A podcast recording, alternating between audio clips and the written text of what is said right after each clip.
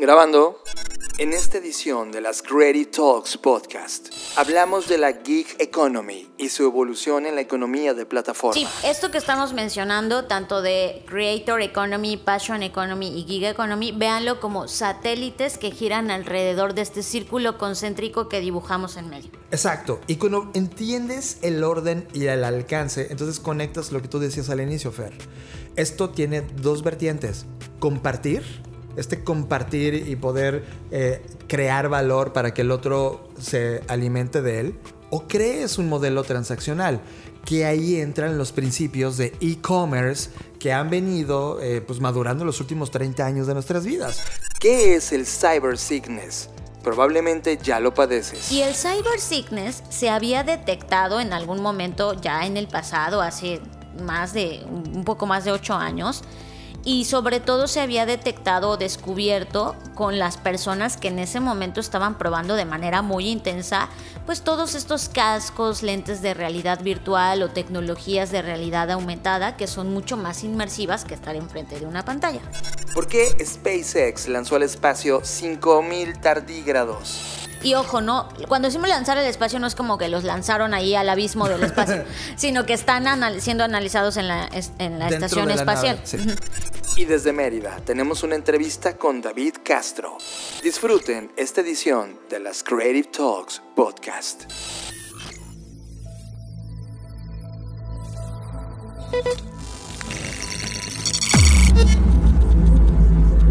Black Creative Intelligence presenta. Escuchas. Escuchas. Escuchas un podcast de Dixo. Escuchas Creative Talks. Creative Talks. El podcast donde hablamos de creatividad, futuro, innovación, medios, disrupción y emprendimiento. Con Fernanda Rocha y John Black. Por Dixo. La productora de podcast más importante de habla hispana. Por Dixo. Hola, ¿qué tal? Bienvenidos a Creative Talks Podcast, el podcast donde hablamos de creatividad, innovación, diseño, negocios y futuros. El día de hoy nuevamente estamos grabando desde esta hermosa ciudad de Mérida y me acompaña John Black. Ahora con una situación totalmente distinta a la de la semana pasada. Ya no estamos a 35 grados, estamos como a 29 grados 30, bajo 5. Y la razón es que está muy, muy nublado en esta ciudad, pero eso no significa que la ciudad nos ha dado prácticamente lo mejor de ella misma para poder entender cómo piensa, cómo procesa y sobre todo cómo nosotros nos entendemos dentro de ella. Bienvenidos a esta edición. No tenemos los micrófonos pro que siempre tenemos en el estudio, pero se los juro que estamos haciendo el mejor esfuerzo con un par de micrófonos que utilizamos. Así que bienvenidos a esta edición de las Creative Talks Podcast. Tema de la semana. Este es el tema que nos robó totalmente la atención. Tema de la semana. En esta semana, en la Black Creative Intelligence, que como ustedes saben tenemos una plataforma que lanzamos a inicios de este año 2021, en donde colocamos temas y análisis en términos de innovación, diseño, estrategia, negocios, creatividad y futuros. Y en particular, esta semana publicamos uno que se llama Entendiendo a la Gig Economy. Para las personas que no tienen idea de qué es la Gig Economy, es, imagínate cada vez que pides una comida a través de una app, que puede ser Uber Eats o puede ser... Eh, Didi. Sí, cualquiera que utilices. Las personas que se emplean para poderte llevar la comida, tú no las contratas, prácticamente ellos ofrecen su tiempo y la tecnología que utilizan para desplazarse, para llevar la comida a tu casa, a cambio de un porcentaje de la transacción que tú haces dentro de la plataforma, lo cual ha creado una nueva economía. Esta no es la primera vez que vemos una plataforma de este tipo. Antes había en el pasado una plataforma que se llamaba Geekster, no sé si la, recuerdan, pero en Geekster eh, había demasiadas personas que sabían programación, desarrollo, diseño, que ponían sus habilidades para participar en ciertos proyectos y si tú querías desarrollar un proyecto, pues no tenías que contratar a las personas sino que era una forma de emplear o utilizar las habilidades de alguien durante un momento temporal para desarrollar un proyecto en particular o una eh, actividad específica. Es como eh, una evolución del freelancing, que fue un movimiento importante de hace década y media y que terminó madurando por ahí de mediados del 2010. Ahora esta economía gig que la, la, traducción de la economía gig es como la economía de los conciertos o toquines. Que justo quería aclarar un poco. Ya hemos hablado en otros episodios sobre esta economía, pero hoy vamos a profundizar en cosas que han ido evolucionando desde entonces para acá. Pero para quienes no hayan escuchado y no tengan el contexto, rápidamente voy a explicar por qué esta parte de geeks es como los toquines. Y resulta así, cuando en las bandas, sobre todo en Estados Unidos, que hay mucho esta cultura de, de reunirte con tus amigos adolescentes o en la parte juvenil de tu vida, hacer un, una especie de eh, bandas en donde pues no es que estén todo el tiempo tocando juntas, sino que de repente se avientan esto que en México se traduciría como palomazos, donde pues tú tocas muy bien el bajo, yo la batería, alguien la guitarra y ahora le vamos a hacer aquí un palomazo, ¿no? Y, por eso es... en ese palomazo pues creaban una economía y la gente pues decía, ah, sí, toma en el bar, toma, te invito a la chela o te pago algo. Y ya nos dividimos eh, las ganancias, etcétera, ¿no? Como o sea, al final del día lo que quiere decir o de dónde viene esta idea es justo como de esta parte colaborativa de la música, de la distribución, de la descentralización. O sea, hay muchos conceptos implícitos en eso. Eso es muy importante que lo tomes, Fer, porque había, previo a la economía gig, había un principio que era el share economy, la economía de compartir. Y por ahí eh, prácticamente fue el inicio de hace 20 años de toda la plataforma de contenidos que hoy tenemos el día de hoy. O sea, las personas que hoy tienen un canal en YouTube o que iniciaron con un blog, eh, hacían un share economy, compartían sus conocimientos a un mercado de personas interesadas y con eso se crearon una nueva economía que hoy le decimos economía del creador. Y eso que estás tocando justo lo quiero rescatar porque hay toda una discusión de nuevos conceptos, que no son nuevos, más bien que se retomaron de los conceptos pasados, y entre esto que estás hablando del share economy, del creator economy, del passion economy, que seguro ahorita vamos a abordar, eh, hay una, eh, pues no voy a decir qué teoría, pero una idea en la mesa en donde una persona que se sentó a analizar todo esto que ha pasado, todos esos fenómenos que se vienen gestando de 20 años para acá a través de la evolución del, propio Internet, y ha notado que ocurre, eh, y ah, voy a pedirles que imaginen un esquema, imagínense esas canicas que antes jugábamos, esas bolitas de cristal, pues esta persona ha analizado que empezamos el Internet como que si todos estuviéramos, si todos fuéramos canicas y estuviéramos en la misma bolsita.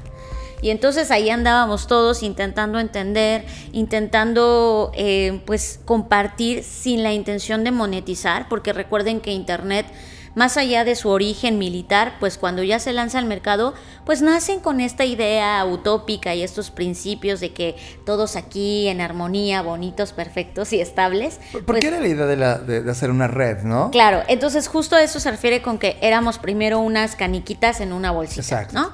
De repente esas caniquitas dijeron, a ver, yo ya no quiero estar en esta bolsa, yo me voy a salir y voy a tomar mi propio rumbo. Yo, soy la canica roja. Ajá, exacto. Y yo soy la azul y así, ¿no? Cada quien, esto ya parece parchís, pero eh, en realidad es como que cada quien tomó su, camino. Y como bien mencionas, hay quienes se identificaron con la roja, se hicieron su grupito de canicas rojas, luego así, ¿no? A, esa, a ese proceso, pues él siente que es cuando empezó el tema del share economy o esta economía de compartir, pero ahora a, pesar de que, y esto es muy, a mí me parece muy interesante porque a pesar de que pareciera que estamos volteando ahora ya cada vez a, la parte individual y siendo más egoístas y toda esta parte como de selfish, del ego, etcétera, él dice sí, o sea, sí está pasando esto, pero está pasando al mismo tiempo algo muy interesante que es estas canicas se están reuniendo ya no en grupitos, sino ahora en círculos ya más estructurados. Y a eso él le llama, a diferencia del share economy, él le llama la economía de la cooperación. Y entonces comencé a pensar y me imaginé esta escena que John hemos visto en la calle en la Ciudad de México.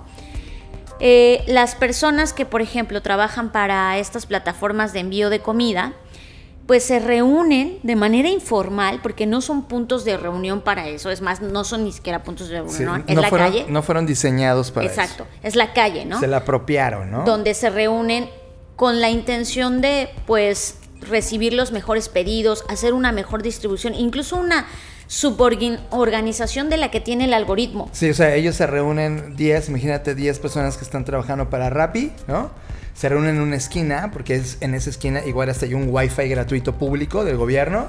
Y ahí mismo, este, pues, el, el saber que eres parte de un- un- una manada de personas que están como tú haciendo ese mismo esfuerzo, hace que socialmente haya una integración que no estaba diseñada o ha sido ignorada por estas aplica- aplicaciones. Y a eso es lo que voy. Entonces hay esta nueva eh, forma de organización que ahí es donde yo veo claramente y evidentemente esto que esta persona dice. Dice, si bien tú a la plataforma no te suscribes en grupo, tú te suscribes de manera individual, de Creator Economy, al mismo tiempo tú en el mundo offline te organizas, o incluso puede ser también en el mundo online, porque lo hemos visto en los videojuegos. Pero en este ejemplo que estoy poniendo, en el mundo offline la gente se organiza más allá de la organización que el algoritmo te da de tú vas primero. Ellos deciden, ¿sabes qué? Sí, que vaya Pepe, ¿no? Y ya entre todos avalan y aprueban que sí vaya Pepe y que él tome el pedido y así se van turnando para equilibrar la balanza y distribuir la riqueza, por decirlo de alguna manera. Entonces, creo que esto es muy buen en, un parteaguas, un muy buen parteaguas para lo que vas a comentar a continuación. Sí, yo creo que el que estamos en, la BCI, la Black Creative Intelligence, poniendo los últimos tres meses tanto foco en las nuevas economías, porque estamos, recuerden que publicamos un artículo de Creator Economy y justamente estábamos analizando un artículo de NFTs y luego de blockchain y luego de los eh, bitcoins y todo eso. Es como, es porque nos interesa hablar de estas vertientes de economía que están naciendo y son emergentes. Sí, también hablamos, por ejemplo, de la economía de los modelos de suscripción, ¿no? Exacto. Todo esto, nuevos modelos que se están gestando. Yo, yo diría, vamos a ponerle orden, y sé que es difícil porque esto es un audio y no estás viendo mi pantalla, pero imagina un círculo en el centro de una hoja. Ese círculo en el centro de la hoja, nosotros proponemos, porque esto no está en ningún libro, es nosotros tratando de recrear y ponerle orden a todo esto. En ese círculo en medio, ponle Platform Economy, economía de plataforma. Porque, ojo, en el pasado se les llamaba App Economy. Eh, esto lo inició, sí, Apple. En su momento Steve Jobs habló cuando ellos desarrollaron la iTunes Store, que era la primera vez que vimos cómo evoluciona el iPod hacia un modelo de aplicativos con el iPod Touch y luego ese pensamiento de iPod Touch se lleva al iPhone, se desarrolla orga- eh, realmente una plataforma donde cualquiera puede desarrollar apps dentro de algo llamado teléfono móvil. Ese fue el nacimiento de la App Economy. Hoy esa App Economy es una monstruosidad. O sea, a tal grado que todo el mundo se pelea por estar dentro de la App Store y Apple ha, ha decidido crear reglas donde, oye, oye, sí te dejo entrar, pero no puedes monetizar adentro. ¿Quién te crees, no? Y de repente pl- plataformas, sobre todo los videojuegos, dicen, oye, pues yo adentro vendo cosas, güey. Déjame vender, güey. A ti no se te ocurrió, tú me dejaste entrar a tu casa, ¿cuánto te pago de tributo? ¿Cuánto quieres?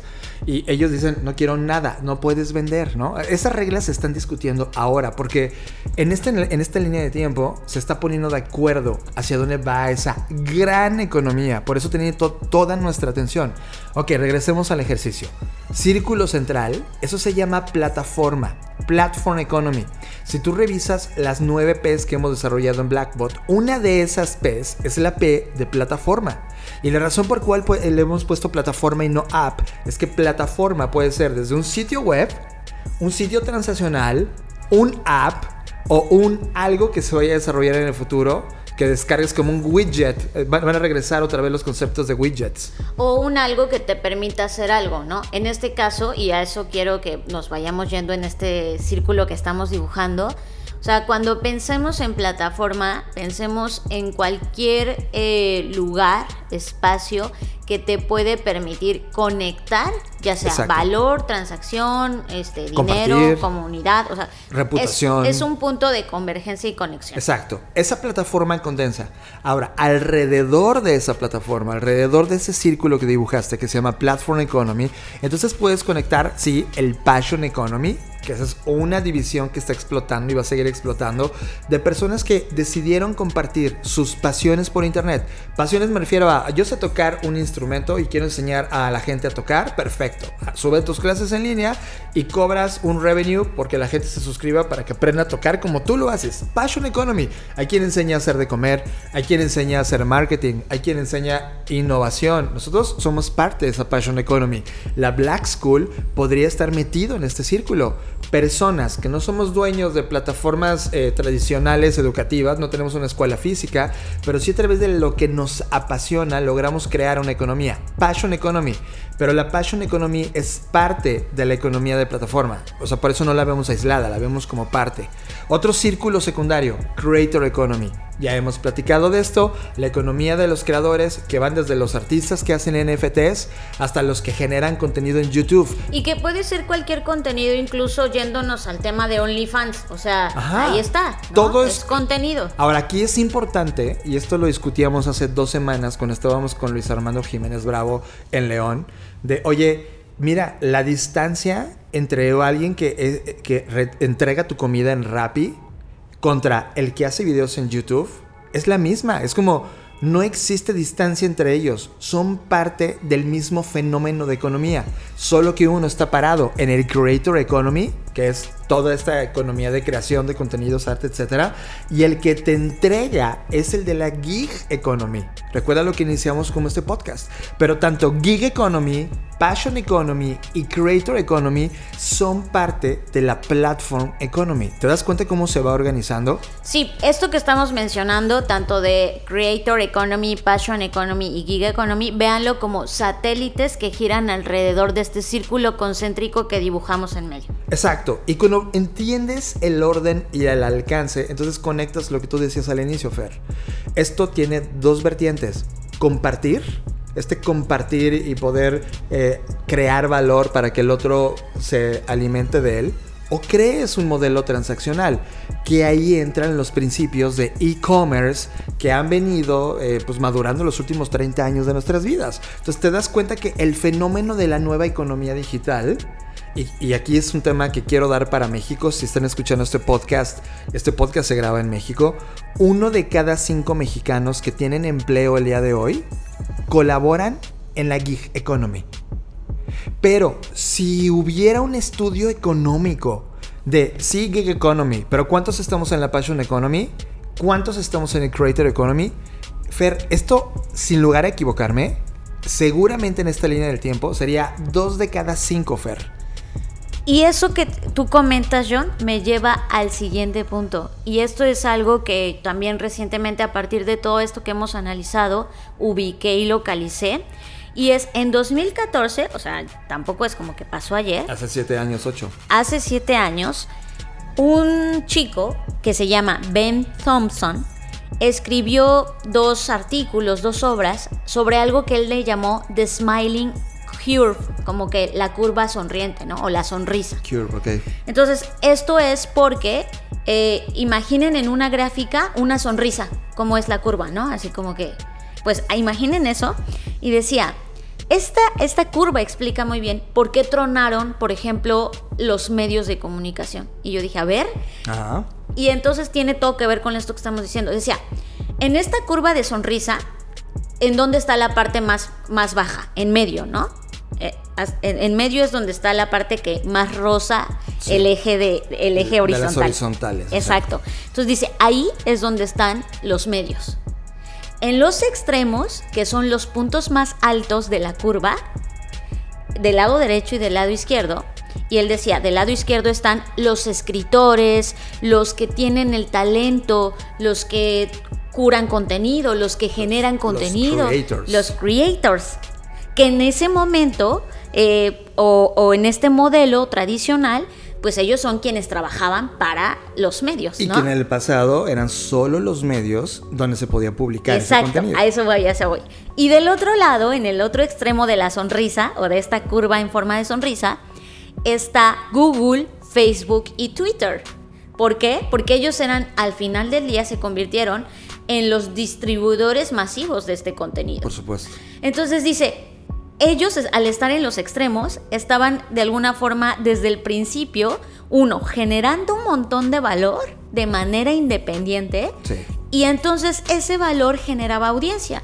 Y esas audiencias, en el momento que ellos dijeron, oye, me estoy dando cuenta que a mí, por mi forma de escribir, por mi estilo, porque, pues, porque soy súper cool y, y la gente me sigue, me empieza a seguir más gente incluso de la que sigue al medio. Por supuesto. Y entonces digo, pues mejor me emancipo, ¿no? Y adiós a los medios. Sí, y, y además pudieron desarrollar un modelo donde no dependían de la publicidad. Totalmente, que a eso voy. Por eso están separados en esta sonrisa, está en un extremo y en otro, porque ellos no dependían de esto y por el contrario, Google, Facebook, Twitter, pues ellos tienen sus propios modelos. Entonces, ahí el único que perdía era el que estaba en medio, que en este caso es el medio. Pero se les advirtió durante dos décadas. Lo sé, pero esto explica muy bien. O sea, esta curva de la sonrisa, pon cualquier cosa ahí. Sí. O sea, hoy pones a la escuela y la escuela está en medio. ¿Por qué? Porque subcontrataba a los creadores que son los profesores. 100%. Y del otro lado, eh, eh, ahí podríamos poner a las nuevas plataformas. Skillshare, Exacto. doméstica. Entonces, esta sonrisa Aplica. aplica. Y esto aplica a todo lo que tú estás platicando sobre, pues que la gente se da cuenta. Y, y aquí podríamos obviamente tener una conversación ya más moralina sobre, no, pero pues eso de vender fotos de tus pies, que bueno, aquí no estamos juzga- juzgando eso, estamos viendo la gran El fotografía. fenómeno. El sí. fenómeno. El fenómeno está aquí, es real. Y ah, vamos a poner dos contrastes, ¿no? El contraste número uno, lleva dos décadas. O sea, esto como de, oh, esto es nuevo. No, no, lleva dos décadas. Ya, ahorita tratamos de sintetizar cuando era de Share Economy. Y, aparecieron las primeras, por ejemplo, eh, Creative Commons, que eran los primeros que protegían a los contenidos creados de manera colaborativa y abierta. Eso era Share Economy. Hoy evolucionado a esto, a la gig economy o a la platform economy. Ya te explicamos las diferencias. Pero, para ser honestos, seguimos siendo precarios. Es decir, basta ver a los chicos que están entregando sus motocicletas o bicicletas. Es más, ahora en este momento de esta línea de tiempo, probablemente donde tú estás viviendo, allá o esté lloviendo, ¿vale? Ellos tienen que trabajar. Ellos no pueden parar. ¿Y qué pasa si se caen en un charco o si chocan o si los que ya ha aplastan? pasado, ¿no? Que Que, ya está pasado. ya personas que han muerto en esto, pues en esto ganarse la vida. A eso me refiero con la precariedad. Es decir, todas las compañías que entraron como startups, es como de, ok, tenemos una hipótesis, vamos a probarla. Oh, wow, hay mercado. Oh, wow, hay gente. Oh, wow, somos millonarios. Sí, ya lo lograste. Rappi del mundo, ya lo lograste. Pero ahora necesitas entender que no puede ser más precario. Es decir, la gente que ya decidió apostar un pedazo de su vida, porque no tiene otra opción. O sea, eso es un tema importante a señalar. Es, está en este Sí, momento... no están ahí porque es el mejor trabajo No, del mundo. No es, es- tiene que saberlo Rappi. O sea, Rappi necesita saber que no puede ofrecer otra mejor opción más que eso hoy, en este momento. Pero eso no significa que ese ser humano que está pedaleando en tu servicio no lo protejas. Es, tienes que protegerlo. Ahora, si no te dan presiones gubernamentales, porque igual, ellos no van a dar el salto hasta que alguien los presione, pues el gobierno no, les, no tiene ni idea de esto. O sea, veo países avanzados en Europa. Es más, el mismo Querétaro aquí en México como estado obligó hace un año a las aplicaciones a decir, oigan, tienen que mínimo darles un seguro de vida a todos estos chicos. Pero si no ocurre eso, si no hay un acuerdo y entendimiento del tamaño de economía que ya está jugándose, y que si no cuidamos a este sector independiente de giggers o plataformeros o aperos o como le vayamos a poner el nombre, o creators, ¿no? No está siendo protegido. Esa es una gran discusión que en este momento hay un gran hueco por llenar y un entendimiento que necesita hablarse, tanto de los que participamos, nosotros somos podcasters, Fer. Este podcast está dentro de la Platform Economy. Tú y yo no recibimos ningún centavo ni nada de estar destinándole cerca de 12 horas por episodio a este, a esta sesión. ¿Qué? ¿No me pagan por esto? Eh, eh, eh, a eso voy. Es como, tienes una parte importante de tu vida. Ahora, es desarrollar un modelo de negocio alrededor del podcast, por supuesto, pero no todos han llegado a ese nivel de maduración o de cultura digital. que eso es el rezago y la brecha y la precariedad que existe, ¿no? Exacto. Donde pareciera que se vendió la idea. Hoy, por ejemplo, los datos de cuatro de cada cinco niños quieren ser youtubers. ¡Está brutal! O sea, es, Está brutal. es justamente porque ya se, sem- se sembró en la cultura que esto es como que te vas a hacer millonario de la noche a la mañana de manera automática, ¿no? Como que solo con poner tu cara en una pantalla o en una cámara o en un lo que sea. Y es, no, mi ciela, no es así, ¿no? Pero pero justo es, yo creo que aquí hay tres puntos clave. El primero es el conflicto que pone una tecnología que disrumpe el mercado, es rompe, ¿no? La disrupción es romper. Y por un lado eh, todos celebramos y nos dejamos como que encantar por la parte de, ay no, pues qué disruptivos de Rappi. No, ya tenemos otro unicornio. Ahorita que, en México se están colocando diferentes unicornios, la gente está en llamas, ¿no? De, no, y vamos avanzando increíble. Pero con ese mismo entusiasmo deberíamos todos detenernos un poco esta euforia y comenzar a reflexionar sobre esto y qué está rompiendo y de qué forma lo está rompiendo y además quién está pagando las consecuencias de esa ruptura. Tenemos que reflexionar, gente que estamos haciendo posible el Internet, que Internet nació como un modelo de share antes de profit. Por eso tenemos este entendimiento de las plataformas. Y es de, ok, ahora se ha convertido en profit. Felicidades, eres un unicornio. Pero no olvides el share. Sí, y esta parte de, de, de, todas las regulaciones que se tienen que hacer, eso es algo en lo que todos debemos presionar, porque como dices tú, de alguna forma u otra ahorita las personas que tenemos acceso a Internet, todos tenemos y somos parte de esta economía, aunque no quieras, porque ya pediste en Mercado Libre, porque ya pediste en Amazon, porque ya pediste, no sé, o sea, ah, no es como que, ay, yo no, pues no te escapas. Si estás en Internet, seguro ya te subiste a una de estas plataformas. Y eso me da el dato que te dije. ¿Te acuerdas que dije, uno de cada cinco participamos en la economía? Estoy seguro que somos dos de cada cinco ya o más entre los que son consumidores. Ahora, el segundo punto que a mí me lleva la reflexión de todo esto es dejar de vender la historia cenicienta y ser claros, porque todo el mundo en el internet parece que no, yo soy millonario y estoy ganando y me patrocinan las marcas y hago esto y, y es como, ok, esa es solo una parte, pero nadie te explica que para estar aquí, pues tienes, como bien lo decías ahorita, que dedicar un chorro de horas, aunque tu contenido sea el más horrendo del internet, tienes que dedicar horas estando ahí. Y eso me lleva a conectar, por ejemplo, lo que le ha pasado a el mundo, porque no solamente es un tema de México, con el tema de los influencers. Los influencers son un producto, un subproducto de esta economía de plataforma. El tema es que, que tú tienes toda la razón. Estamos romantizando que el que tengas millones de, de reproducciones o tengas comunidades de millones de personas vueltos locos por ti, no significa que tengan una economía estable. O sea, eh, de hecho es precaria. Por eso uso la, la palabra precaria y no pobre. Es precaria. Porque vaya que hay riqueza. O sea, cuando tú tienes una masa de personas, es una riqueza. Ahora, ¿fue construida con planteamientos intelectuales o, o planteamientos comerciales masivos? Eh, eso no, lo, no voy a entrar a discusión porque depende de tú qué estés buscando. Sí. Claramente nuestro podcast, por ejemplo, nunca va a tener una atracción de millones como ellos, porque es, una, es un grupo muy pequeño. Esto no tiene aspiraciones comerciales, pero sí tiene muchas aspiraciones intelectuales. Pero hemos construido, porque llevamos en esta industria dos décadas, hemos construido un modelo de negocio alrededor.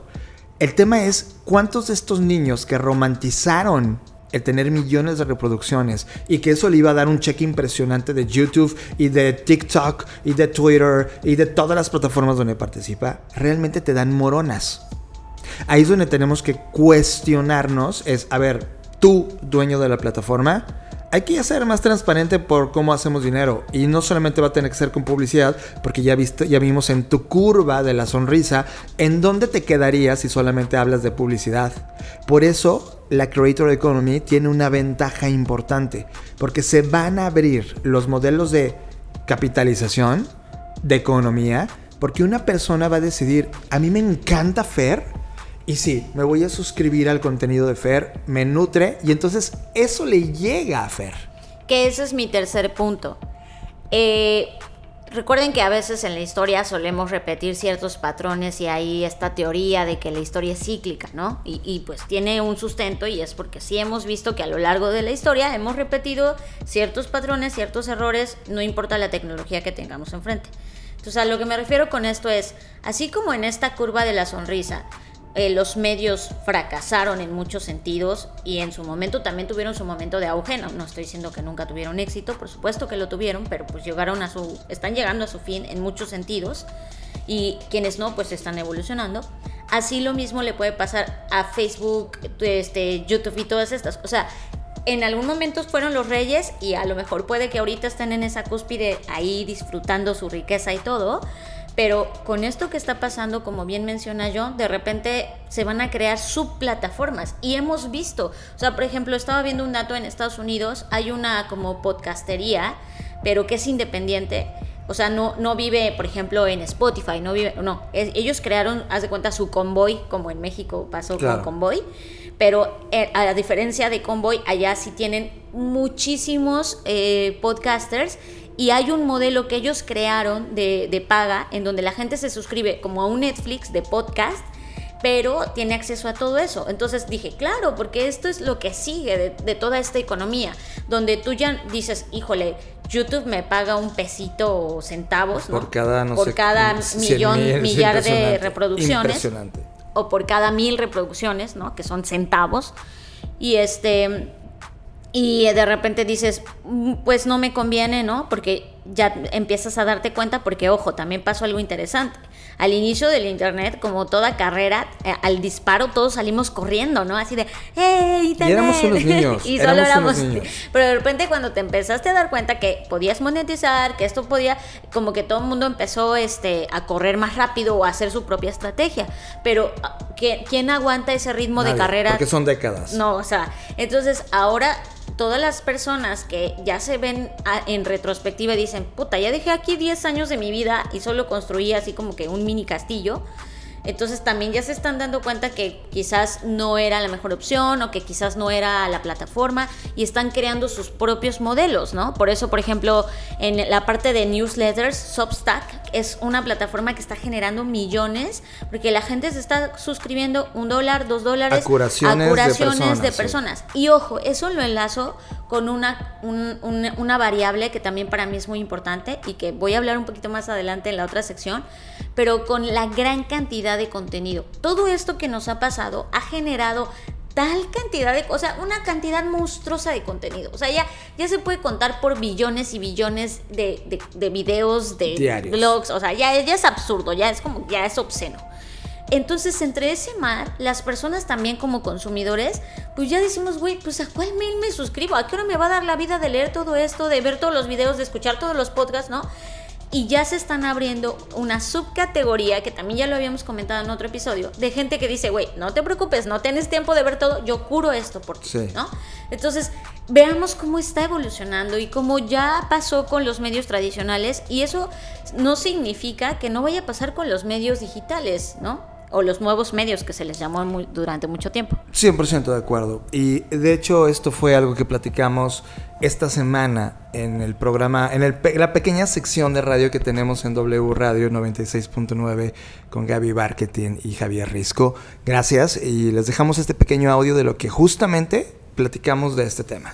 Quizás no lo habías analizado, pero en la pandemia, una de las grandes actividades comerciales que le dieron vida a las ciudades fueron esos seres humanos que trabajan para aplicaciones como Rappi y Uber Eats. Personas que decidieron ocupar empleos temporales o realizar alguna tarea específica, cobrando de forma independiente sin tener que trabajar para un empleador. Les presentamos a la economía geek. La economía geek, también conocida como economía de los toquines, es tan grande que uno de cada cinco trabajadores ha encontrado una fuente de ingresos laborando para estas aplicaciones. ¿Qué pasaría si esta modalidad de trabajo evolucionara como la forma más importante de empleo? 1.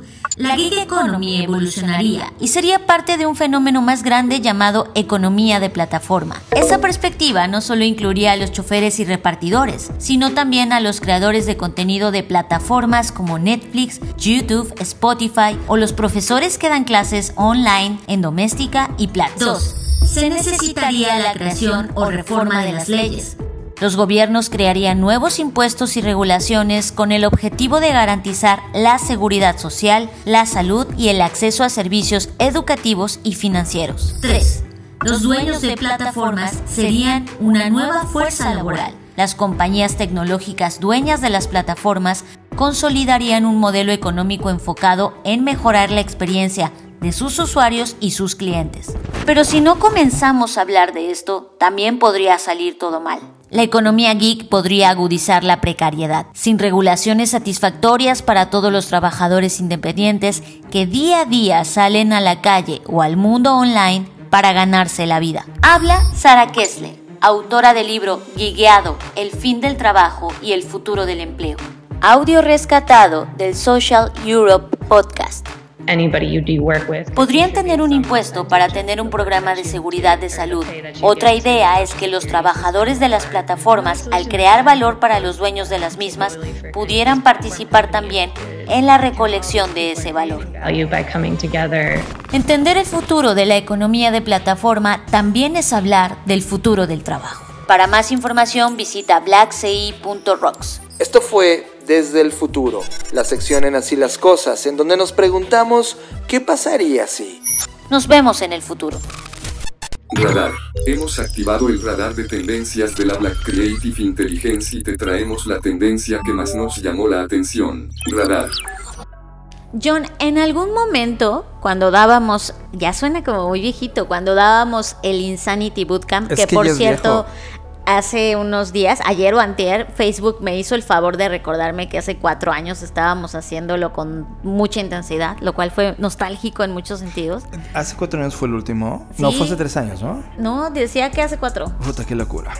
El punto es que más allá de nuestras memorias, en, en, la parte final del Insanity, quien no sabe qué es esto que estoy hablando, el Insanity Bootcamp era un curso muy intensivo que dábamos en una gira por toda la República Mexicana sobre marketing y comunicación y pues como un poco de todo, pero más, sobre todo el tema de los nuevos medios y, cómo abordar eh, eh, pues desde nuestra perspectiva, abrazarnos más de la comunicación que del marketing, ¿no? Y ahí teníamos diversas teorías sobre... Eh, ¿Se podía definirse? Porque luego le pusieron el, nombre a eso como transformación digital, ¿no? Cosa que pues, nos parecía como muy de risa, como de, oye, pues es que transformación digital debió haber pasado hace década y media y apenas le acabas de poner nombre, pero era un ejercicio lindo por llevar ese grado de evangelización de temas de innovación y medios digitales a un entendimiento de cómo aprovecharlo y entenderlo para desarrollar modelos de negocio personales o de compañía. Y entonces en una parte del Insanity hablábamos de las nuevas enfermedades que estaba provocando este mundo del Internet, porque pues, no todo es risas y diversión amigos y seguro lo han vivido pues, muchos temas de ansiedad, la cibercondria que es esta mezcla entre la hipocondria y, eh, pero con esteroides, ¿no? Donde dices, ay, yo me enfermé ahora de todo, me duele la lengua Google, ya tengo cáncer de lengua, ¿no? Este tipo de cosas. Pero fíjate que ahora me enteré, y eso es lo que quiero compartir con ustedes, y que tiene todo que ver con el episodio en el que hablamos del doom scrolling, que el doom scrolling era otro de estos padecimientos donde pues literalmente te pones a ver tu teléfono y dices, ay, voy a verlo dos minutos y resulta que ya se te fue todo el día viéndolo, ¿no? Entonces, esta que les voy a hablar está muy cañón. Se llama Cyber Sickness, como la enfermedad cibernética, vamos a llamarle, ¿no? Y el Cyber Sickness se había detectado en algún momento ya en el pasado, hace más de un poco más de ocho años, y sobre todo se había detectado o descubierto con las personas que en ese momento estaban probando de manera muy intensa pues todos estos cascos, lentes de realidad virtual o tecnologías de realidad aumentada que son mucho más inmersivas que estar enfrente de una pantalla. Y bueno, se había detectado que efectivamente pues el cerebro sufría ciertos daños en donde pues tenías náuseas, tenías mareos, dolores de cabeza, y se le adjudicaba este, esta enfermedad o este padecimiento que, que no era, o sea, por supuesto era tratable, ¿no? Eh, pero que, que, no, era, no era de qué preocuparse, pero se le adjudicaba pues al movimiento. Decían, claro, porque en el mundo real las cosas funcionan con cierta gravedad, con ciertas leyes físicas y en el mundo virtual pues hay otras reglas y pues el cerebro como al tener esta disonancia pues es por, por eso que se siente mal y se marea y todo esto, ¿no? Y lo cual pues a todos nos hizo mucho sentido. Pero han descubierto, y sobre todo ahorita en el contexto que estamos de la pandemia, que... Donde pues, estamos muchas horas más en nuestras pantallas. Exacto, que resulta que este tema de la enfermedad cibernética o este cyber sickness no es solamente eh, pues para las personas que usan estos cascos de realidad virtual, sino que actualmente al pasar tantas horas enfrente de la pantalla, todas las personas somos susceptibles de padecer esta enfermedad. Y entonces ponían algunos síntomas y yo le empecé a hacer burla a John porque hace unos días John me dijo que su computadora como que tenía unos destellos o unos glitches. Sí, yo decía, oye, ya se dañó. Y él me decía, ya le, porque para quienes escuchan el podcast seguro saben que mi computadora está descompuesta, entonces John decía, ya, ahora voy yo, ¿no? Pero ahora les voy a contar los síntomas y van a entender por qué me estaba burlando yo de John. Porque además de los síntomas que ya dije, de mareos, dolores de cabeza, eh, un poco de náusea, pues resulta que también en, los síntomas se han analizado que tú ves destellos en tu computadora, ciertos glitches en donde piensas que la compu tiene como un fallo eléctrico, pero en realidad el fallo está en tu cerebro. Y ya analizando a profundidad estos casos que se han eh, comenzado a popularizar, desafortunadamente, pues la gente dice que efectivamente siente esto y cuando lo revisan y empiezan ya a estudiarlos, se dan cuenta que es uno, sí por la alta exposición y porque a lo mejor antes pasabas, no sé, 6 horas frente a la pantalla y ahora pasas 18 o las que pases. Y eso obviamente afectó, pero también de tanto scroll que hacemos. Y eso me pareció una locura. Decía, el scrolling, este efecto donde estás ahí en tu compu pasando cosas, leyendo, lo que sea que estés haciendo, pues tienes que hacer este efecto de scroll pues eh, provoca el mismo efecto que cuando estás en la realidad virtual y tu cerebro dice, ¿por qué hay este movimiento?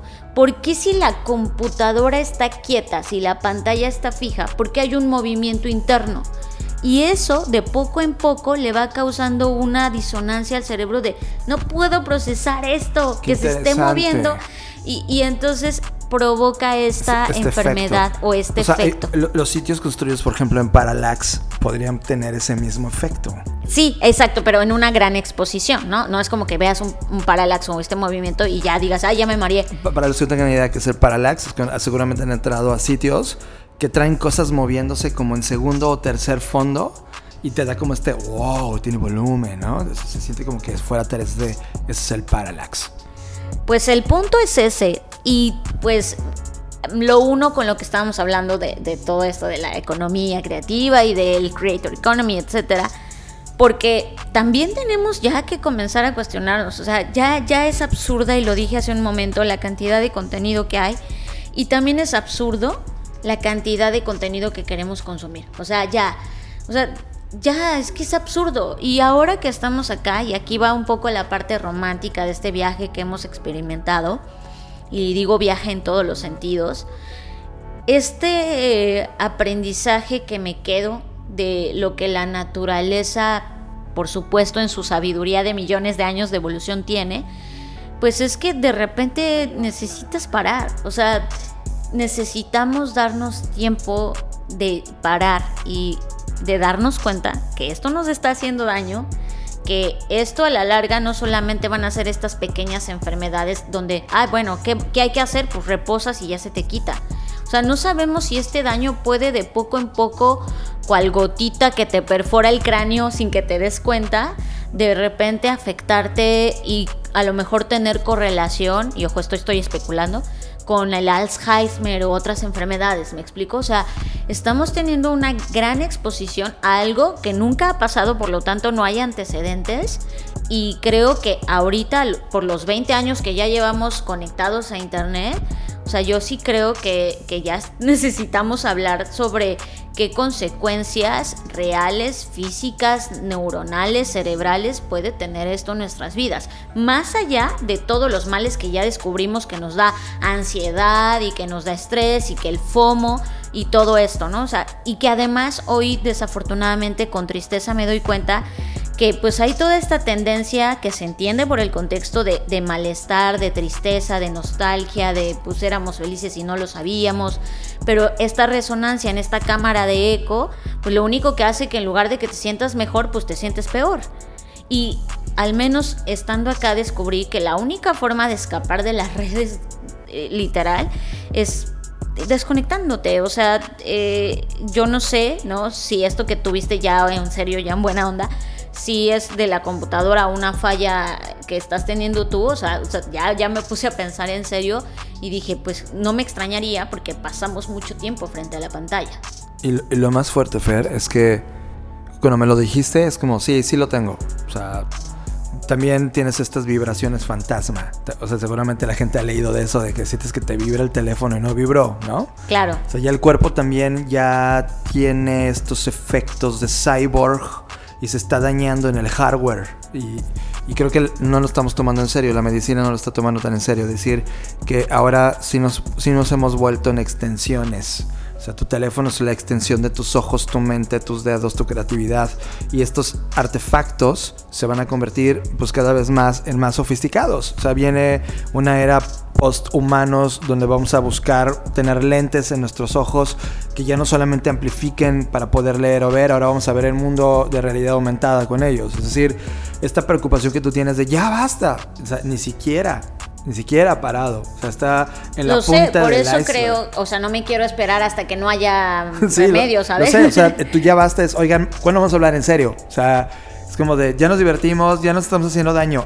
¿Cuándo hablamos en serio? O sea, es que estamos llegando ya a un punto de eso. También tienes que poner en la línea que todavía faltan 4 de cada 10 humanos que se sumen a esto. Es decir, al menos toda esta década vamos a estar viendo una hiperaceleración de todos estos temas que, hemos venido platicando en las Crave Talks. Pero tú que estás escuchando este podcast, definitivamente, pues viene una pregunta hacia ti, ¿no? Eh, El ya basta de Fer es como, ¿y tú cómo estás? Es como de, ¿cómo te está pasando esto? ¿No te habías dado cuenta? ¿Te está pasando igual? Porque si te está pasando, entonces necesitamos empezar a ser más profundos con lo que queremos que ocurra en los siguientes 10 años de nuestras vidas. O terminaremos, terminaremos siendo una generación experimental perdida por la colisión con la tecnología que tuvo.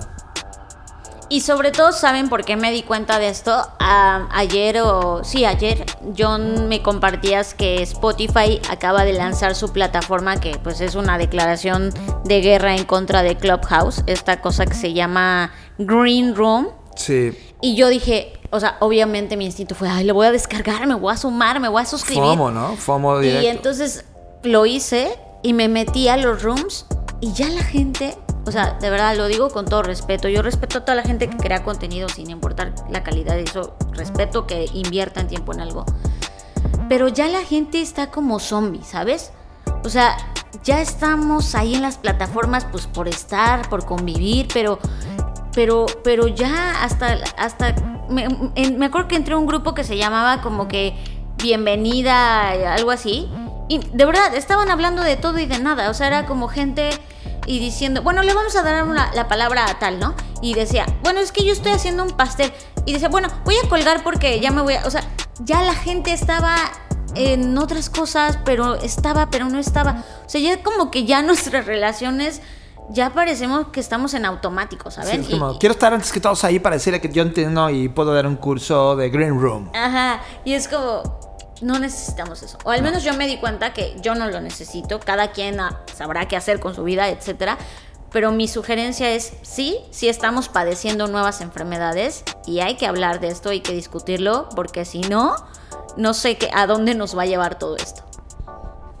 La creatividad es el arma más importante que tiene el ser humano. Sin embargo, durante mucho tiempo se le atribuyó ese poder únicamente a los dioses. Eso explica mucho del por qué aún existen millones de personas que no asumen su poder creativo y el potencial que trae consigo tanto en el ámbito profesional como en el personal. Te presentamos el curso de Introducción a la Creatividad, en donde conocerás las bases del pensamiento creativo, entenderás la importancia del concepto mashup y aplicarás el modelo 1 más 1 igual a 3 de Austin Kleon gracias a nuestra metodología Mashup Canvas, Introducción a la Creatividad. Es una probada gratuita de lo que hacemos educativamente en Black School, la plataforma educativa especializada en innovación, nuevos negocios, creatividad, diseño y futuro. Introducción a la creatividad. Black School. ¿Qué pasaría si? What if? Fer, hace muchas ediciones del podcast, pero muchas ediciones, te hablaba de estos tardígrados que me causaron una sensación a, nive- a- a nivel personal, porque son de estos organismos que son resistentes a casi todo. Eh, O sea, indestructibles, ¿no? Totalmente. Y que inclusive pueden vivir en el espacio. O sea, es flotando. O sea, tú, tú te mueres, ¿sabes?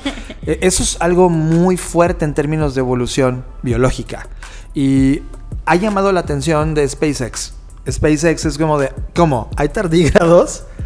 Y yo les, yo les decía que en uno de mis peores escenarios un tardígrado evoluciona y son ellos los extraterrestres que conquistan la Tierra en algunos cientos de miles de años. SpaceX se tomó muy en serio la hipótesis que tienen sobre los tardígrados y decidieron lanzar, Fer, 5.000 tardígrados al espacio. O sea, siento que la gente de SpaceX no ha visto las suficientes películas de zombies o de ciencia ficción, porque este es el inicio perfecto de la destrucción. Ahora recuerda, los tardígrados no es como que sea, ah, son tamaños del perro, ¿no? No, no. Tiene el, su tamaño, el, tamaño real de un tardígrado es una décima de pulgada. O sea, es una cosa pequeñísima, pero es un ser viviente, o sea, es, es, es una criatura. Y esa criatura tiene estas capacidades. Ahora, ¿por qué razón SpaceX decidió lanzar ¿Por qué no? Porque quiere ver el mundo arder, ¿no? No sé qué les pasa. No, lo que está pasando es que les fascinó el estudiarlos, quieren entender cómo es, por qué duran tanto, por qué estas diminutas criaturas tienen estas capacidades biológicas que tienen para poder estudiarlas, porque recuerden, SpaceX está en camino hacia Marte. Es como de, imagínate tu Fer, que alguna de estas propiedades evolutivas que tiene el tardígrado, puedes intervenirlas con CRISPR y en algún punto si te rompes un brazo en el camino de la Tierra a Marte, que es algo que va a atravesar SpaceX, puedes recuperarte gracias a la, a la tecnología tardígrada. No, no, no, yo no confío en esas cosas, yo ya he visto muchas películas apocalípticas y no lo intentaría. pues ya está, aunque, lo, aunque Fer no esté de acuerdo, hay sobre su cabeza 5000 tardígrados eh, justo siendo analizados por encima de donde está nuestro planeta, gracias a SpaceX. Y no sabemos, no, eh, todavía no tenemos datos de cuáles son estas conclusiones. Esto lo acaban de lanzar y, la verdad es que yo estoy tremendamente atento por todo el desarrollo de tecnología bio, o sea, toda la biogenética. Ya, ya hablando en serio, eh, pues en, este, en esta misión que están haciendo de experimentación, no solamente lanzaron tardígrados. Y ojo, no, cuando decimos lanzar el espacio no es como que los lanzaron ahí al abismo del espacio, sino que están siendo analizados en la, en la estación espacial. Y, por ejemplo, también lanzaron calamares que se llaman bobtail bioluminiscentes.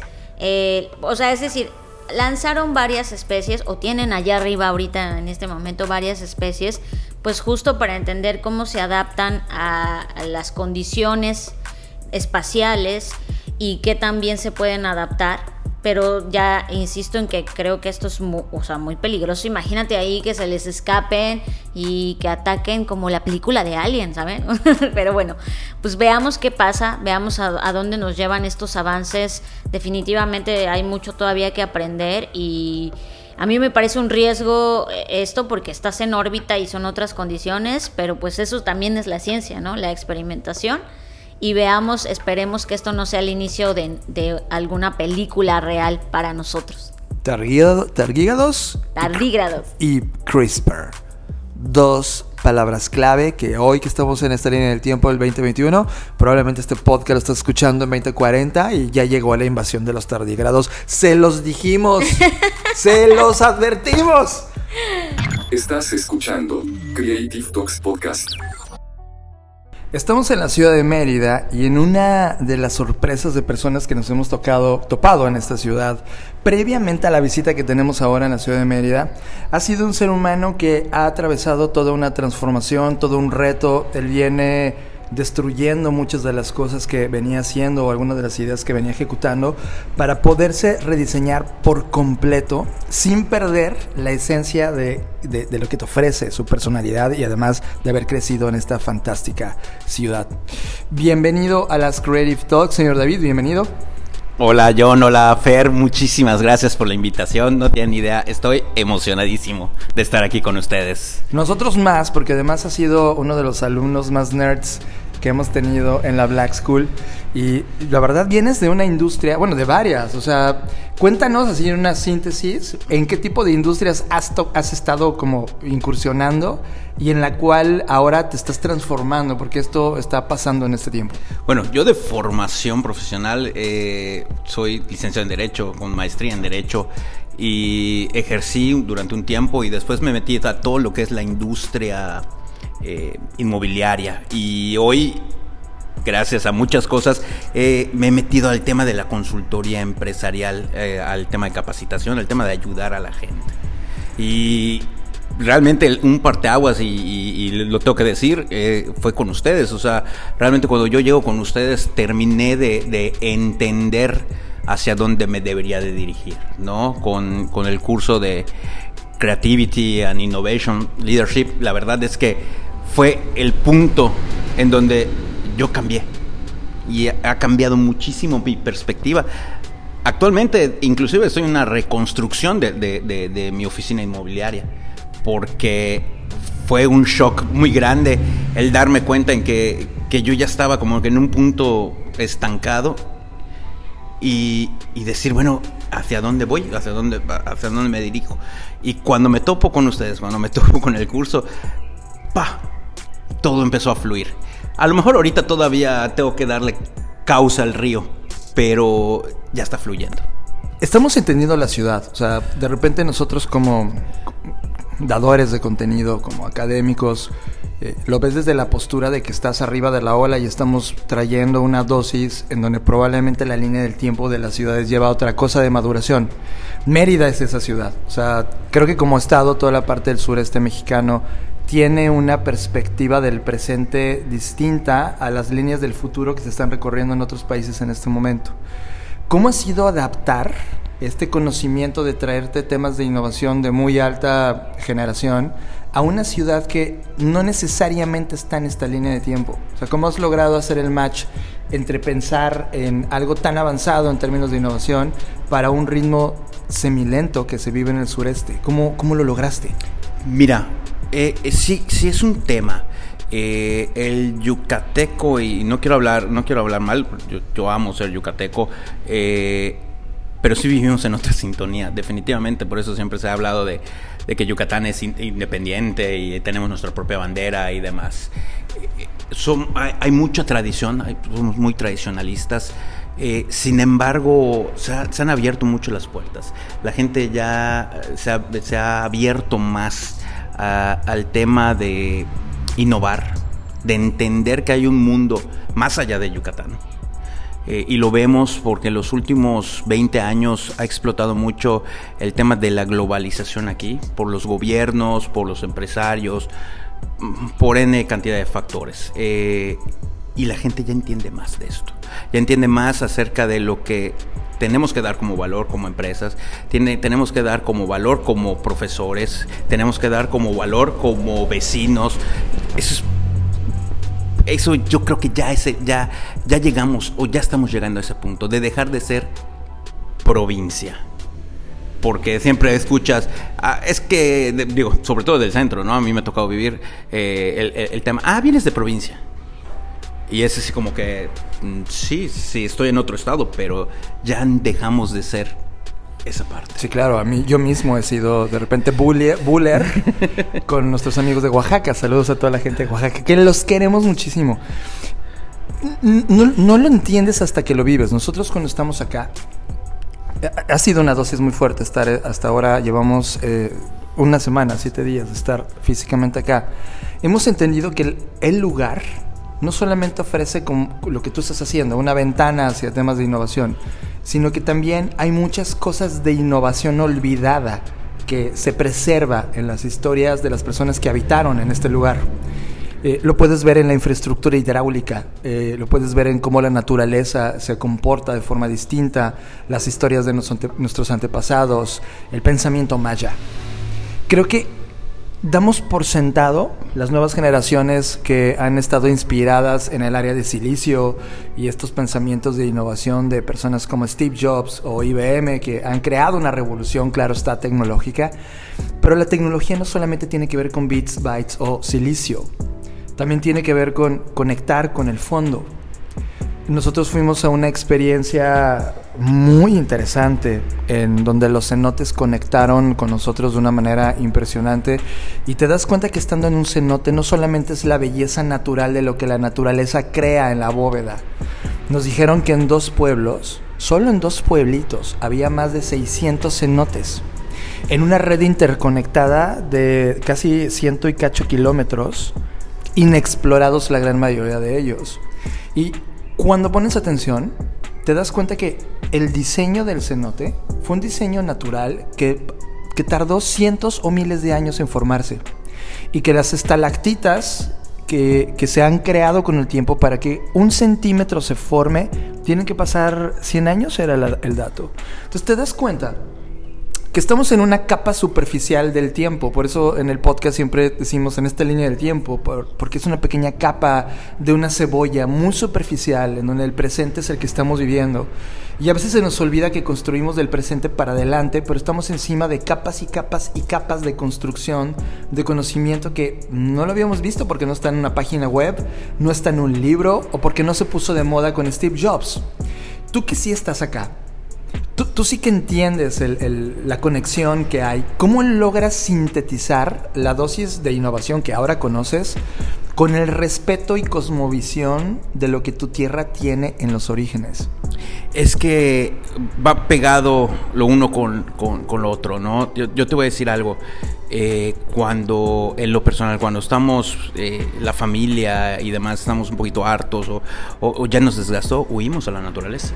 O sea, tenemos aquí una ventaja que es la playa y a nosotros nos encanta la playa. O sea, y es una desconexión y ahí entiendes y fluye. Recuerdo mucho cuando, cuando ustedes comentaban que, que se fueron a, al bosque a caminar y demás. Es esa conexión y es, y es lo que nos ha ayudado, al menos aquí en, Yucatán, al, a que la gente entienda, otra, vea las cosas desde otra perspectiva. La conexión con la naturaleza, ¿no? El, estar de repente... Eh, y oír a los pájaros pasar las parvadas de, de loros, de pericos, el, el, tener el cenote a la mano y ver esa belleza te hace decir, oye, así funciona esto. En la naturaleza así funciona esto. Y eso ayuda mucho a, a, entender. Es, es, idiosincrasia, pero es, es, es una cuestión eh, que sí tiene que haber una conexión. Y creo que eso nos ha distinguido a nosotros y por eso a veces eh, el tema de, de, Yucatán se habla mucho de, ah, es que eh, hablan hasta de xenofobia y cosas por el estilo. Es más que nada eh, una cuestión de identidad, de idiosincrasia, porque estamos conectados con muchas cosas. O sea, con una cultura muy rica. Si ustedes el día que tengan la oportunidad, que vayan a, a cualquier zona arqueológica cuando vean la estructura, porque además son tipos de arquitecturas. O sea, no es lo mismo ir a Chichen Itza que ir a Tzivichaltún o que ir a Mayapán es, o a Uxmal, que son de las famosas. O sea, son tipos de arquitectura. Y eso nosotros lo aprendemos. Como, por ejemplo, el, el eh, pues significa las tres veces construida. O sea, y efectivamente, o sea, los mismos mayas nos enseñaron que hay que construir sobre lo ya construido. Ellos no deshacían y destruían. Y no, no, no, no. Vamos a mejorar esto. Y de ahí está la, la innovación. Que eso, si no me equivoco, corrígeme si me equivoco en años, era cada 50, no sé qué, era como 50, 52. 52 años. Que decían, de lo que aprendimos, ahora vamos a sobre ese montar algo. Y, te das cuenta que también es un recordatorio de los tiempos vividos. O sea, también es un tema de decir, mira, ahí en el fondo estamos nosotros en el pasado y está guardado. No es como que lo desaparecen, es como vive a lo largo de esa vida, de, de ese tiempo. Eh, hay, un, hay una idea que a Feria a mí nos vuelve locos y es la frase de lo que es como es arriba es abajo, ¿no? Este pensamiento del inframundo que existe en esta zona. Y, sobre todo, y regresando a la idea de los cenotes, nosotros al estar en el cenote te das cuenta de que eso existe. El inframundo no es el infierno como la Iglesia Católica o algunas visiones religiosas del mundo piensan que es. Está viviendo en la misma línea de tiempo. O sea, hay vida arriba, hay vida abajo. Y todos los todas las conexiones que hay en los cenotes, la vida misma del cenote, te habla de una visión distinta. Nosotros nos metimos a un cenote en donde literal se, se, apagó la luz, o sea, estuvimos en completa oscuridad eh, y, y, poniéndonos en silencio para conectar. Eh, había una, una, idea de que el agua que no era tocada por ningún rayo sol, pero que estaba en un cenote, era un agua sagrada y que solamente nuestros grandes abuelos, la gente que era sabia de, de nuestras civilizaciones pasadas podía tener acceso a esa agua y beber de esa agua, porque de alguna manera daba esa conexión de arriba y abajo y de respeto de arriba y abajo.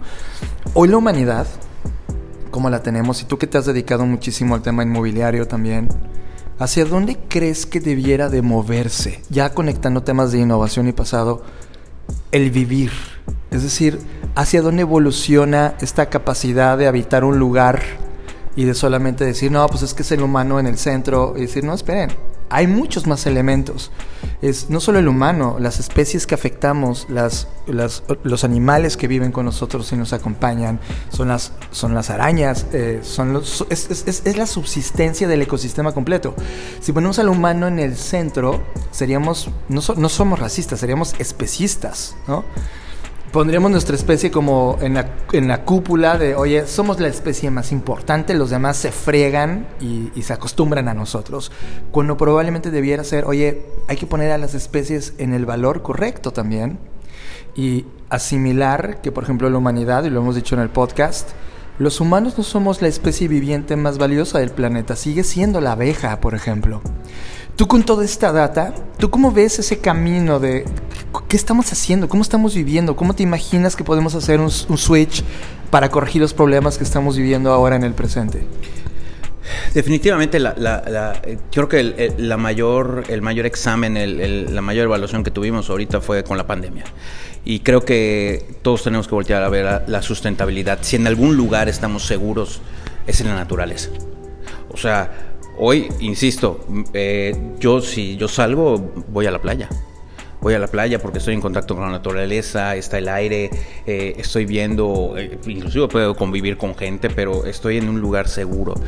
la naturaleza nos enseñó ahora, aquí sobre todo, ¿no? que todavía hay bastante monte alto, bosque, selva, que cuando nos resguardamos, hasta los venados salían o los veías caminando en las colonias de repente y todo eso.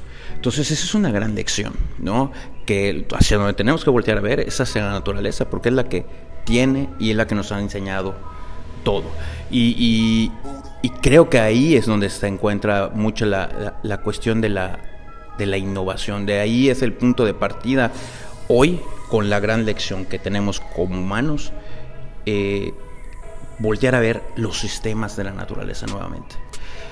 Para no perderlos, así como dicen, esa, esa estalactita, yo, yo estuve en, ese, en ese mismo lugar y sentí exactamente lo que ustedes sintieron eh, de, de acostarte y flotar y, y, estar en un lugar. Dices, ¿por qué me estoy, por qué me estoy desconectando de eso? Necesitamos regresar a eso.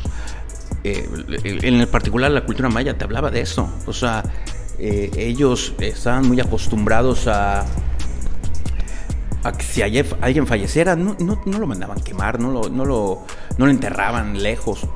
Eh, en cualquier lugar en donde volteamos, ellos enterraban a, su familia o su familiar en el, en el patio, en la parte trasera de su casa. O sea, ahí estaba porque era parte de ellos todavía. Se iba, iba a volver a la naturaleza. O sea, eh, entonces, esa parte es, lo importante. O sea, los mayas no desaparecieron. Cuando vieron que ya no era funcional y cuando vean, empezaron a, dispersarse hacia otras cosas. ¿no? Chichen Itza fue abandonada, por ejemplo. Dicen, no, es que llegó no sé qué, llegó no sé cuánto. No, para nada. O sea, fue la evolución que ellos tuvieron. Y volvieron a ver y seguían renovando. O sea, lo que nosotros conocemos hoy, por ejemplo, en Chichen Itza, es una pequeña parte yo trabajé, yo trabajé para el, para el instituto, el INA, y, y son hectáreas, hectáreas, hectáreas de pura cultura. No, no solo es un cenote, son 35 que hay por ahí, pero ellos estaban ellos están en contacto con la naturaleza. Yo creo que por ahí tenemos que ver, sobre todo en este punto de la que comunidad nos encontramos. Tú eres académico y tienes contacto con las nuevas generaciones que de alguna manera te, ha tocado la responsabilidad de formar. ¿Qué estás viendo? ¿Qué estás viendo en estas nuevas generaciones? Es, como, ¿hay conciencia de esto que estamos platicando? O ya lo olvidamos porque ahora el timeline ya se llenó de cosas superficiales que el algoritmo nos trae. ¿qué estás tú percibiendo? ¿Tú qué estás? O sea, yo ya dejé de estar con los chicos, yo, yo ya no doy clase para menores de 20, o sea, es más, ni siquiera 30, o sea, ya estamos arriba de los 30. Pero fue un tema de convicción, porque por algún momento fue como de, no logro entender un código de valor que le gane yo al algoritmo cuando estoy en una clase con ellos. Tú que todavía tienes algún contacto con este tipo de jóvenes, ¿qué estás percibiendo? O sea, ¿están parados sobre suelos sagrados sin saberlo? O sea, ¿estamos ya llegando a ese nivel de, de- de no entendimiento? O sea, ¿ya nos ganó el algoritmo? ¿O qué estás tú logrando hacer en Switch? ¿O, si encontraste algo de esperanza? Fíjate que es algo muy curioso porque muchos me han preguntado eso, oye, tú todavía estás en la academia, tú todavía estás eh, eh, enseñando, eh, yo ya no me atrevería a dar clases. Eh, sí, sí hay una desconexión, completamente hay una desconexión. La tecnología ha sido mal utilizada, el Internet yo creo que ha sido mal utilizado. A mí me hubiera gustado tener internet en, las en mis épocas universitarias o de preparatoria, en donde si yo ponía China, llegaba en dos clics a China. Definitivamente hay una desconexión, pero ¿por qué doy clases? ¿Por qué? Creo, porque creo que todavía hay gente muy talentosa, muy buena y, que cuando le das una pequeña herramienta, yo doy la clase de creatividad y parte de la clase de- de creatividad que doy, una actividad y que veo la reacción y que es donde yo digo, hay, hay, aquí hay todavía para darle, es, a ver, nos conectamos, vamos a parar. Van a agarrar una hoja, van a agarrar un lápiz, una pluma, y salen y se van a un área donde no, que no vean, que no, que no, es, no estado en su casa. Si puede dar a la calle, si pueden estar en un jardín y demás, e inventen y crean una historia. Y el resultado es magnífico porque te lo agradecen, me lo han agradecido. Es que David, me dicen, es impresionante, yo no, no me había desconectado hace mucho. Entendí, eh, entendí lo que, lo- a lo que querías. Porque yo siempre les pongo el ejemplo. Cuando estábamos presencialmente, yo a veces iba caminando y veía una- a alguien que venía con el celular en la cara y, ¿no? y me empezábamos a bailar de un lado para otro. Él se movía, pero no, veía, no, no alzaba la cara. Él se movía para la derecha, yo me movía para la derecha y viceversa. Entonces, cuando los desconectas de eso y les dices, mira, checa, imagínate esa planta, imagínate ese árbol, haz una historia, la que sea ves cómo la naturaleza humana no la podemos, no nos podemos deshacer de esa naturaleza humana. Jamás, no, no imposible. Hay esa reconexión. Entonces, si llegas al menos a una persona a que logre esa conexión, ya la hiciste. Y eso para mí es muy satisfactorio. Es, la, es mi granito de arena. ¿No? Y después de, insisto, después de haber, de, haber estado con ustedes, de estarlos siguiendo, creo que reforcé más esa convicción de estar cerca de los chavos. Porque al final, eh, pues ellos son el futuro. Y ellos los que son los que van a, deben de voltear a ver a la naturaleza, a la innovación, a la creatividad, en cualquier área. Wow, creo que yo solo he estado escuchando porque creo que John tiene una habilidad más desarrollada que yo de poder hacer preguntas. Pero con todo esto que escucho me hace todo sentido ambas, ambas perspectivas, ¿no? Una que es esta postura que, que justo John menciona que tomamos porque dimos muchos años clases a jóvenes y ojo, no, tampoco quiero que se entienda como que hoy ya no queremos saber nada de ellos, simplemente cuando te asumes como un ser finito, tienes que tomar decisiones y decidir en qué vas a enfocar el tiempo, ¿no? Pero justo aquí es donde te das cuenta que ese efecto en cadena, eh, al final del día pareciera que sí tomamos la mejor decisión, porque en este momento nosotros como creadores de Black School y co-creadores, porque en realidad Black School pues es solamente un pretexto de reunión para aprender, eh, al contagiarte a ti como de esta mm, semilla de, de innovación, de creatividad, que de por sí tú ya venías germinando, ahora tú logras transmitir eso y al final se cumple el objetivo donde si bien nosotros directamente ya no estamos ahí, estamos de alguna forma u otra a través de ti. Y eso lo conecto con, con lo que platicábamos ahorita, de todo esto que cuentas de las zonas arqueológicas, donde se puede apreciar distintas perspectivas, pero al final del día creo que todas ellas se unían en una cosmovisión que a mí me parece fantástica y es este tema ancestral, donde la gente desde mi perspectiva y con lo poco mucho que puedo saber sobre esta cultura, la gente estaba consciente de que no iba a vivir para siempre y, y, tenía claro cómo dejar un legado y cómo transmitir esta sabiduría para el resto de las personas y una de las cosas que a mí me impacta es como todas esas ideas de no solamente de los mayas, sino ya viéndonos como país y como incluso Latinoamérica, todo este tema que, que le han llamado el anáhuac, ¿no? La cultura, los anahuacas, todo esto lo que veo claramente es que ellos tenían muy bien definido y evolucionado de qué se trataba estar acá, ¿no? Tenían una experiencia mucho más conectada con la naturaleza, mucho más respetuosa entre ellos. Y si bien está toda esta parte que nos han contado los libros de historia de, los sacrificios humanos y toda esta parte que, que lo entiendo porque pues eh, la historia también es marketing, ¿no? Y también tiene que vender. Pero al final del día desde mi perspectiva eh, me reconecta y me resuena mucho esto donde en el día a día a veces perdemos esta visión, sobre todo cuando estás en la innovación, y eso es algo que yo siempre he tratado de señalar y criticar de la innovación, donde la innovación pareciera que siempre es como una especie de conquistador y desde mi perspectiva la innovación más bien debería ser, como bien lo mencionabas, una herramienta que facilita la interconexión de los puntos del pasado, del presente, del futuro, de distintas perspectivas para poder proyectarlas hacia las siguientes generaciones. Y esta frase que tú decías de dejar una semilla, ¿no? De pues te asumes que eres finito, que no te va a dar la vida para darle clases a todos los jóvenes del país, pero que al menos una semilla de estas que logre germinar, que quizás ya no ni siquiera vamos a poder verla, ¿no? Porque en la línea del tiempo pues vamos a dejar de existir. Pero que eso se quede me parece totalmente valioso. Por lo tanto, mi, mi pregunta a partir de este argumento sería, con todo lo, lo que aprendiste o desaprendiste quizás, eh, de Black School, porque no me gustaría que solo nos enfoquemos en la parte positiva, que está muy bien, pero ¿qué, ¿qué, es lo que más te incomodó de la experiencia? ¿Qué es lo que más dijiste? Me rehuso a dejar de creer o a creer en esto. ¿Cómo fue esta parte también de pérdida y de duelo a través del proceso de aprendizaje en Black School? Buah, qué pregunta. Fíjate que, y eso lo voy a confesar, lo voy a confesar aquí en el, en el podcast. Eh, terminando, hubo algo que, a, mí en lo particular yo no entendí para el día del examen, yo no entendí las instrucciones.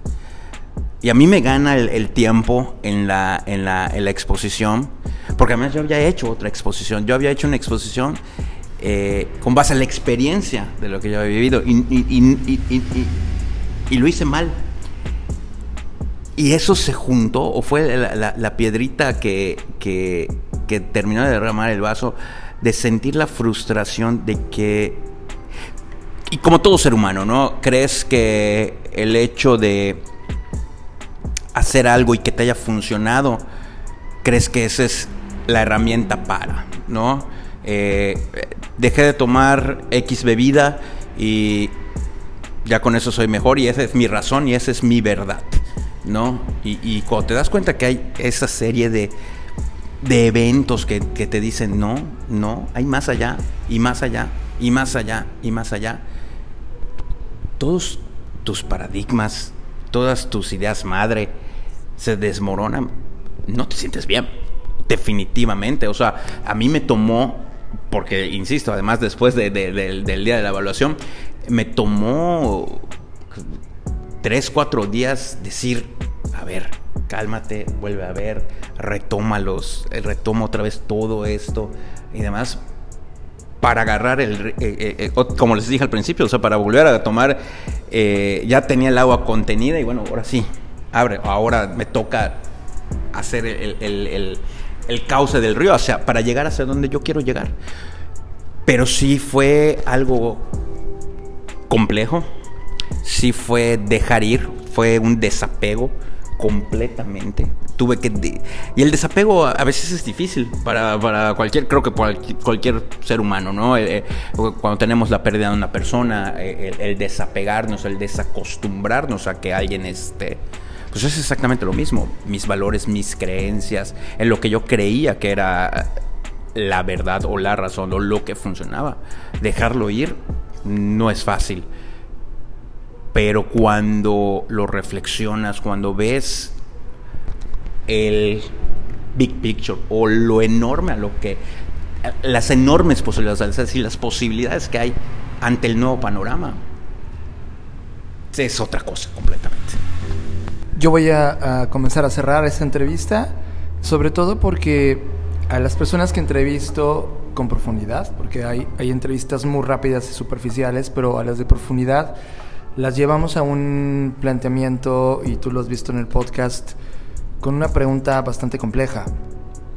En un escenario hipotético en donde la humanidad deja de ser humanidad y, deja de estar en este planeta, probablemente se extingue por algún evento eh, natural o, catastrófico, no lo sabemos, pero ya no está aquí. Y después de algunos cientos de años o miles de años posteriori, llega una nueva civilización, probablemente fuera del planeta, y quiere explorar, porque en la historia galáctica se rumora que existió una civilización llamada humanos, y en esas exploraciones, en ese planeta que ya está recuperado, ese planeta que ya tiene una nueva vida distinta, encuentra estas grabaciones tecnológicas. Estos audios en MP3, en una tecnología arcaica para ellos, así como nosotros vemos hoy la obsidiana, ¿no? Así de qué cosas. Pero logra rescatar este audio, esta entrevista. Y en esta entrevista tú eres la voz de todos nosotros. Y la pregunta es, en la suma de toda la historia, tu historia, la historia de la humanidad, la que conoces, la que logras ver, la que logras conectar estando en un lugar como el que estamos hoy, ¿cuál sería ese consejo que le dieras a esa civilización? Puede ser un consejo de no hagan esto o un consejo de hagan esto. Puede ser el, tema que más aprendiste después de haber pasado por esta experiencia de vida humana y terrestre. ¿Cuál sería ese audio? Qué pregunta también. El audio, ¿qué, ¿qué, diría? Nunca se detengan, nunca dejen de construir. Siempre, siempre, siempre vayan para adelante. O sea, hay, hay, una, va a sonar muy trillado, pero es, hay, hay un universo de posibilidades eh, eh, en, el, en, el mundo y, no te aferres. Yo creo que de los principios, eh, de los principales consejos que yo dejaría es no te aferres a algo. No, no, te, no te amarres, no te aferres. Y no digo no echar raíces, sino a, me hablo más que nada una cuestión filosófica de creencias y demás.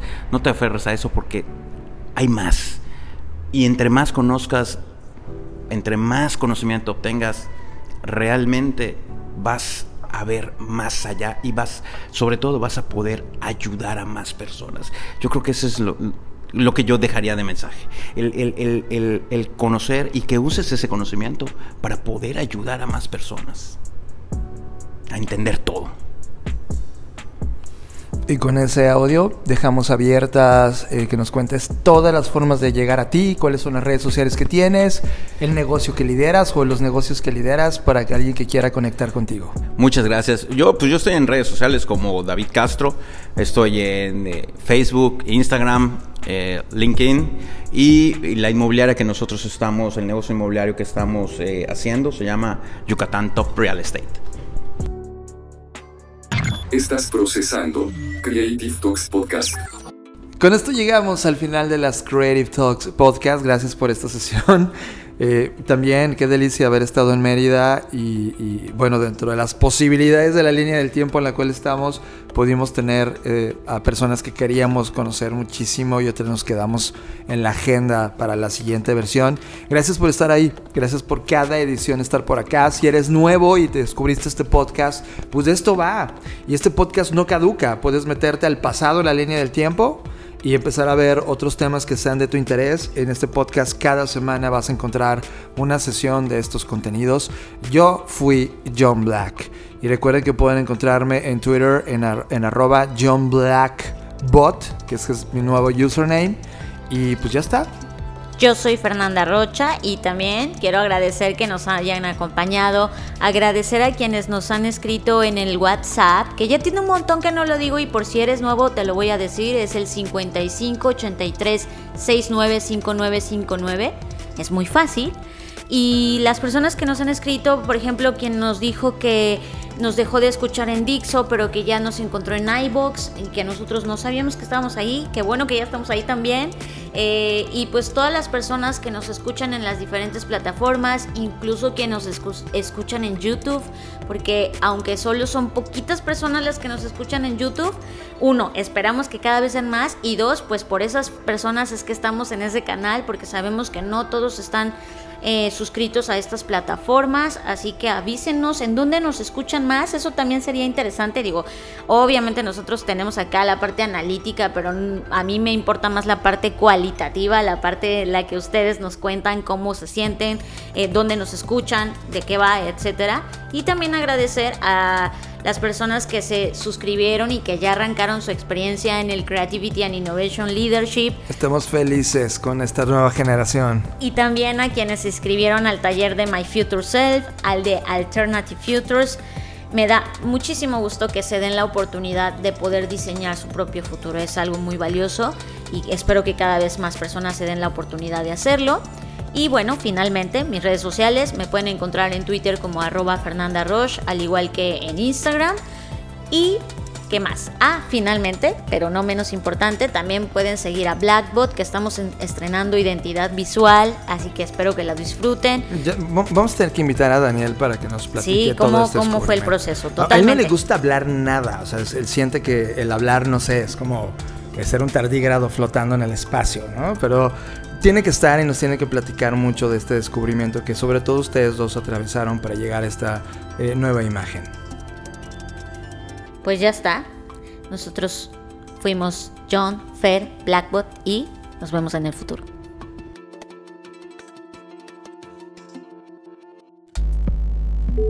Dixo presentó. Dixo presentó Creative Talks. El podcast en donde hablamos de creatividad, innovación medios, disrupción y emprendimiento. Con Fernanda Rocha y John Black. Por Dixo, la productora de podcast más importante de habla hispana. Nos escuchamos en el futuro.